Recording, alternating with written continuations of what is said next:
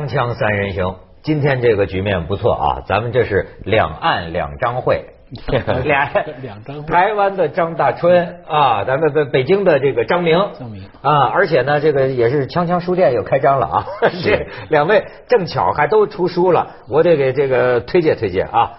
你看张大春老师小长好家伙长篇上下的小说《城邦暴力暴力团》啊。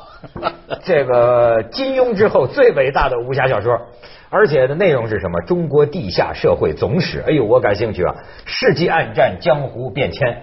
现在这个我还以为是讲讲城管的呢。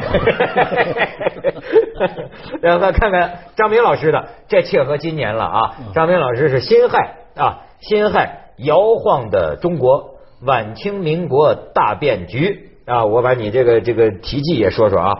如果有人看了此书，不再那样，把这场革命符号化，从历史书的雷池里，我们现在有一词儿叫雷人啊，从历史书的雷池里爬到了边上，我就心满意足了。哎，所以说啊，这个我觉得这个非常有意思。他来自台湾的这个大春兄啊，对历史也有研究。上次在这儿跟我们讲辛亥、讲北洋啊，就非常有意思。然后呢，这张明老师也是研究那段时期。今年还正好是个日子了，是个 是个年。对，哎好，好年头。辛亥百年，我觉得真是也挺有这个寸劲儿的哈。这个辛亥百年以来，孙中山的那个外孙女还是孙女儿，来哦。在台北出的车祸。元旦第一天，嗯，哦，一月一号，一月一号。你看看这生命垂危啊！是。他还是从香港去的台湾，他特别跑去参加一个活动，对结果就呃碰了车祸，这一下子，哎呦，真值，这就咱咱咱可以聊聊辛亥时期的女人了啊！辛亥时期女人，咱咱咱从哪儿说起呢？我觉得这个，我咱说说小凤仙吧，大川老师啊。最近对小凤仙您有点分析，不，这个对我们过去一直把小凤仙和这个呃蔡锷、蔡松坡、蔡将军啊，怎么样逃出北京这件事情连在一块儿的。呃，这个当然有很多证据了啊，呃，比如说像刘成瑜的《红线记事诗》就提到过，呃，说这个呃这个美人一挟走蔡将军，可是事实上刘成瑜是关系着蔡松坡逃离北京、逃离袁世凯的掌握的一个关键人物。他应该知道，呃，事实根本跟小凤仙没有关系。小凤仙原来是一个妓女，在上海叫小凤云，啊到了北京重章艳制。呃，可是为什么跟她看起来后来有关呢？是因为蔡松坡在逃出北京，也就是逃出呃这个袁世凯袁世凯的侦啊，他的侦，他有很多侦探的，对随时呃监控着他。那么就希望就就怕他回到这个江西去去呃再再回到云贵了啊，云南了，主要是云南了，去去去去，等于是呃反对袁世凯嘛。那么这个中间就前一天晚上呢，就借着一个也是留日的一个呃将军，这个人呃是在恐怕一直到到四九年以后都还在。这个人叫哈汉章，呃，他也是留日的士官学校毕业的，嗯。跟蔡松坡是前后期的同学。嗯。刘成宇也是啊，他们都是张之洞一批一批送出去的呃嗯。留日的。嗯。那么当天晚上借着给给郝汉章的呃祖母过生日，好像是八十大寿，呃唱戏呃宴客，他们几个人呢，还包括一个叫丁怀的啊，还包括韩汉章，包括刘成瑜，呃，这么几个人呃打麻将，就在这个拜寿的寿宴隔壁房子里打麻将，打了一夜，嗯打到第二天早上，蔡松坡沉不住气了，说我要走了。可是当时大家都知道，这一天他一定是为不是为了拜寿来的，是为了想办法脱离管控。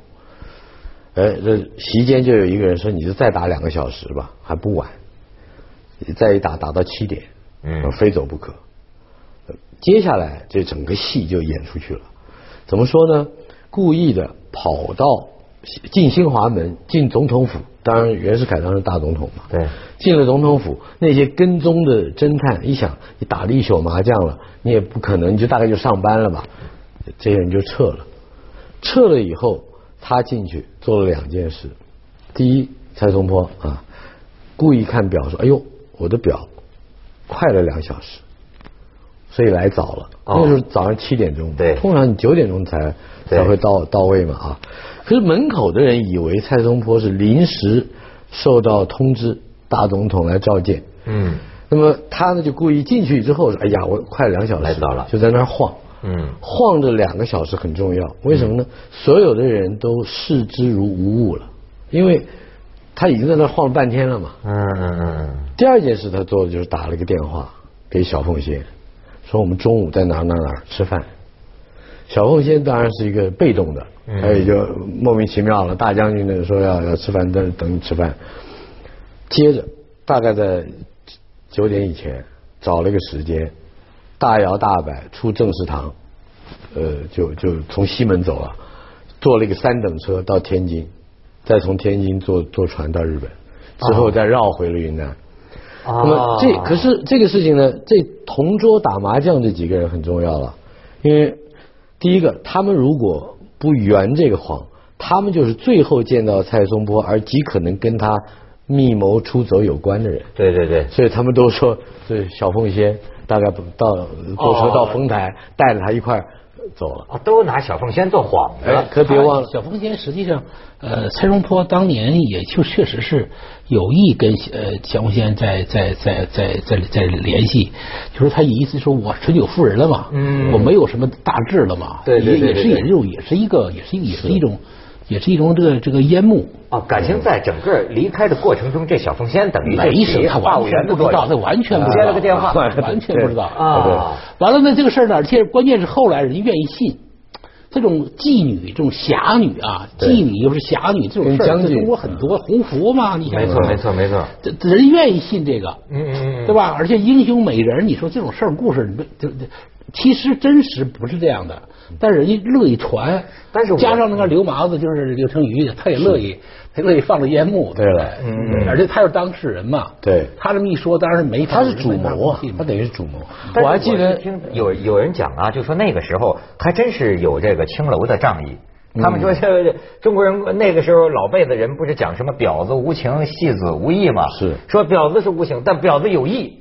说是很多是是我听他们是不是瞎传呢？嗯。说是当年的什么谭嗣同啊，或者他们这些个人，甚至一些乱党啊，嗯。就整天也就是在这些对对妓女的房子里开秘密会议。跟辛亥革命的跟辛亥革命有联系的，就是我觉得两个事儿，一个就是说那个董竹君，啊，嗯董竹君很有名吧，锦江饭店老板啊，对。后来也一直都有名啊，这这中国历史上的都都都都知道他的，没错。当年就是就是辛亥革命的一个元勋夏之时，后来重庆那个军军政府的副都督，就是在上海把人拐走了。嗯，啊。就是这这是佳话，但是后来不，后来有就出出那那麻烦了啊。嗯。还有一个就是说，当时在他们办报纸的一帮一帮革命党啊，经常在就在堂子里头搞啊。是，啊，议议事都是很好的掩护。掩护啊，嗯嗯打茶围、吃花酒这事就把事办了。革命会议嗯吃花酒开，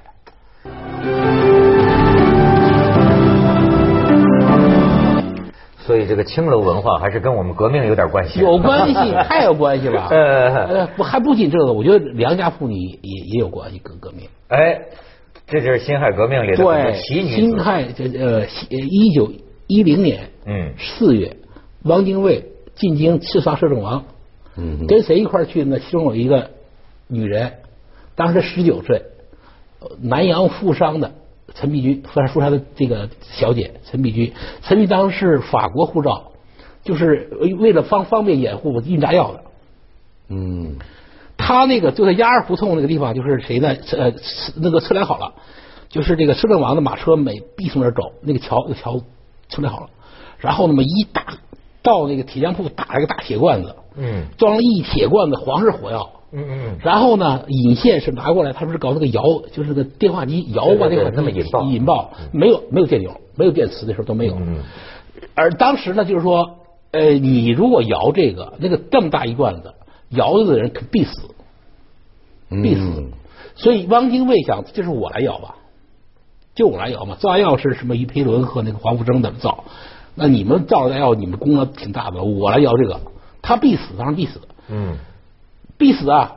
这个你想想看，那天就就是完了，临埋那天，第二天早上一一一早上上上朝嘛，没晚上在那埋，晚上去埋的时候，陈璧君说说那个这样，我跟你睡一觉，太感动了。啊，因为你必死嘛，你跟孙子王他妈是是是共是睡一觉，完了这个王精卫就没答应，没没没答应，没答应，这这种这个这个你这个感情很深呐，你说这个爱情真是真真爱真真爱情真爱，嗯不是假的，一点不假。汪精卫美男子啊，对，没错。美男子，完了结果呢，好那天他倒霉的倒霉哪儿呢？那天晚上他们这不挖坑埋的时候呢，都按都按按差不多了，哎呀，二胡同出来一个出来一一出来一老乡，出来一居民嘛，晚上那个跑步跑上拉稀，一看就看见了几个人影，这不不就什么事儿呢？提着裤子就去嚷嚷。啊，嚷嚷起来了，就嚷嚷起来了，嗯一嚷嚷起来，当时那个整个那个组织这这这个城管不是城管了，就是城那 个那个街道街道组织城邦暴力团然后就往上报嗯，往上报，等警察来了一看，嚯，机关炸药在那放着，嗯都全在那放嗯着。后来不就顺顺藤摸瓜嘛，顺藤摸瓜就把这个案给破了，就把这个汪精卫抓了。嗯嗯嗯，哇，这这陈陈璧君，陈璧君走了，就抓了汪呃汪精卫、黄福生两两个人。当时呢，这汪精卫真是厉害啊，而且人家不管长得漂亮，侃侃而谈。是我每次审提审，最后把那个树王啊，就是那个就是就是那个车老方子他爹，嗯，跟感动。还有还有俩人，一个树王，一个就是那个赛赛四，一个是呃张张忠祥。就是五四那个呃被打的那个嗯张忠祥。被打打下，张忠祥这俩家伙就一起爱孩子心都想这感动了这小子这么棒，别别别杀他，别杀他，留着，最后留着不留着以后，第二年就辛亥革命了嘛，我们给放。放的时候那真是啊，北京人一往乌泱乌泱来看，说看美男子啊，王金贵当时特别风光的，这当时叫咱们这有咱有个咱有个典故叫看杀未戒啊，对了。当时就那感觉。看杀未戒，看杀东坡，就是从真的真的是此以后，万人空巷。从此以后留了一段佳话，这俩佳话就，就王金贵、陈璧君就结连理了，嗯。生死不渝的爱情。到了五呃这个呃解解放以后，解放以后呢是这个像那个何香凝啊，这个这个宋庆龄。宋庆龄啊，都替他说情，那咱们都是原来都是那个时候是抗日战争完了以后，原来都是姐妹啊。抗日战争完了以后，就是汪精卫已经死了，嗯。然后把陈璧君坐牢嘛，就汉汉奸嘛，是。汉奸。然后说是这个宋庆龄和这个谁何香凝还跟这个毛泽东、周恩来就求情。嗯。当时我是听说这都是演绎吧，反正是毛泽东表示呢，就是说他要写一个认罪声明就行。就就把他放了，嗯。但是说陈璧君这个人，要不说这个女人呢，就是这种这个倔强的人呢，就是说这个不认就不认，说是这个老不能对不起汪先生。呃就是老蒋才是真正卖国的啊，汪先生没有卖国，反正就是最后就是呃死在牢里边，还是死在医院里生死不渝。啊？嗯，生死不渝。哎呦，这你不管怎么，他不当官汉奸，他这段爱情的确是可歌可泣。那个时候还有一点，我嗯觉得刚刚提到一个非常重要的，就是呃，发表演讲哎啊。呃，我们今天啊，不论电视也好，网络也好，视频也好，或者哪怕我们出本新书，也要演讲演讲，或者没错是就是人对公众发表谈话这个机会太多了，任何人都有机会侃侃而谈啊。嗯不不管说的好不好，可是，在那个时代，一个人能够面对一群人，哪怕就是百数十个人讲话，这个是一个非常重要的仪式，而且是一个很高贵的仪式。哦，您刚刚讲暗杀那个呃上海镇守使，也就是袁世凯派到上海去的郑汝成，嗯。他被呃乱枪打死的，在呃上海的长江大大桥上嘛，打死他以后，呃又是两个呃行刺的刺刺客，呃当然都据说是这个陈其美安排的，陈其美是革命党中就是中国国民党的前身，所以革命党在一九一四年成立之后最主要的任务就是暗杀。这个暗杀的之后呢，他不但打死了郑汝成，还把他的贴身保镖连打了九枪，心脏都打出来了。哦可是打完之后，刺客没有跑，其中一个站在这个铁桥边发表演讲，讲了一分多钟，那直到人没不一分多钟以后被抓了，他那一分多钟演讲对他来说，那重要性不亚于开那几枪。就那就就是要要发表我为什么要做这件事，这件事情的公共价值在哪儿？所以伸张公共价值这个仪式跟这个行为，就成为了这个我们现在呢回头去看，在民国成立的那个时代，这个很奇特的一个一个很奇特一个行一个行为。我就感觉啊，就是一堆这种奇男子、奇女子。你要今天的这个社会啊，没有这种故事发生。你好比你怎么可能？我就说这个汪精卫，他还传出这还要作诗是吧？引刀成一快，不负少年头。监监狱里做的，而这就是一主给他传出来的。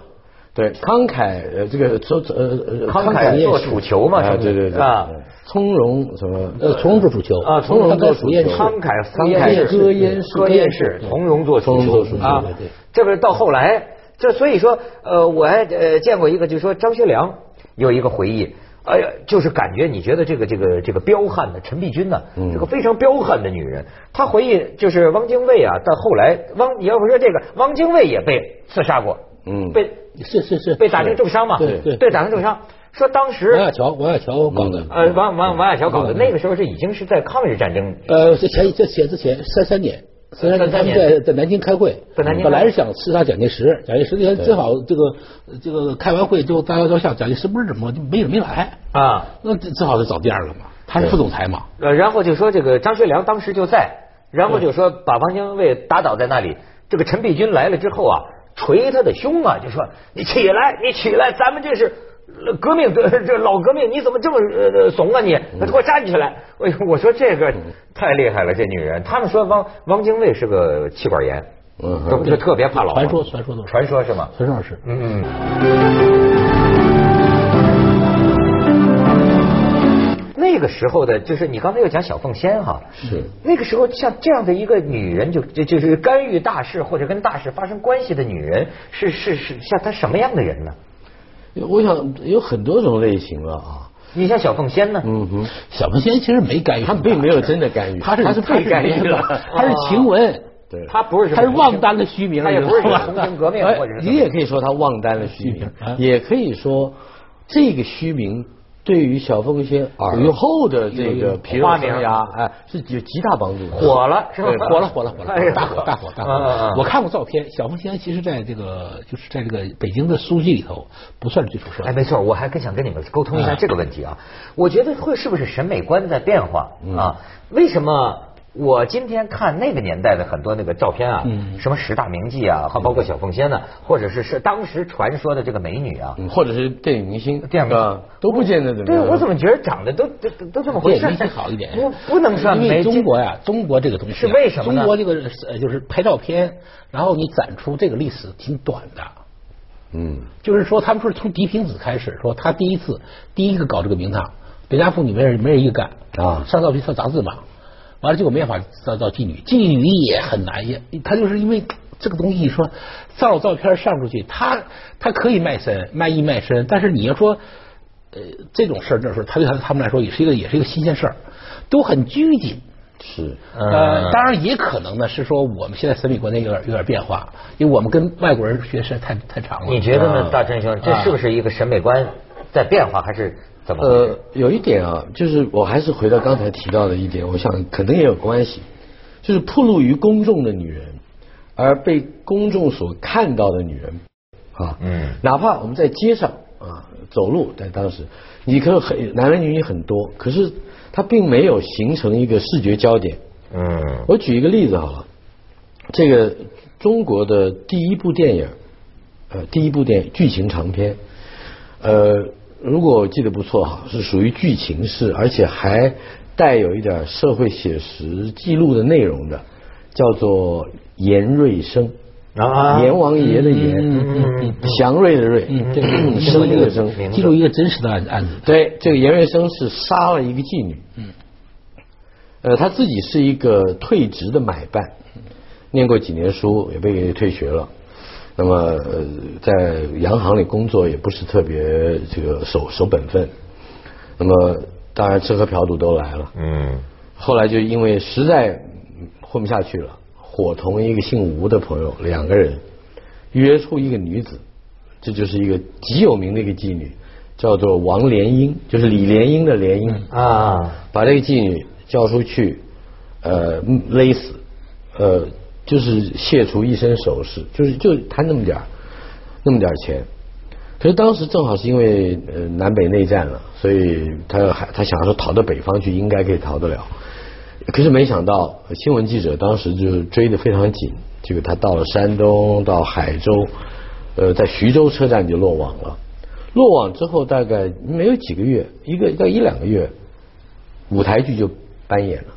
嘿，反应倒快，就就有人演他。嗯，没有到半年，电影就开拍了，就电影就就就接着就就大红了。啊，呃，你看他们还找到了长得像王莲英的演员，也是一个妓女。嗯嗯嗯，呃，还找到了这个当时一个足球明星叫邵鹏，这个邵鹏跟这个共犯姓吴的还是好朋友。另外还找到了严瑞生，当然他这个人被枪毙了。严瑞生呃跟他同行的另外一个买办，长得也像他，也会学他，也就就拍成了严瑞生这部片子。好家伙，对这是，你可以说，呃，你说，呃，你刚刚说民国呃出的这个女人，她用各种方式，只要她会被注意，或者新闻也好，媒体也好，让她成为焦点，呃恐怕已经不无暇顾及到底他客。接着下来为您播出《珍宝总动员》。光亮相的机会之下所产生的集体的美感。哎，这个分析好。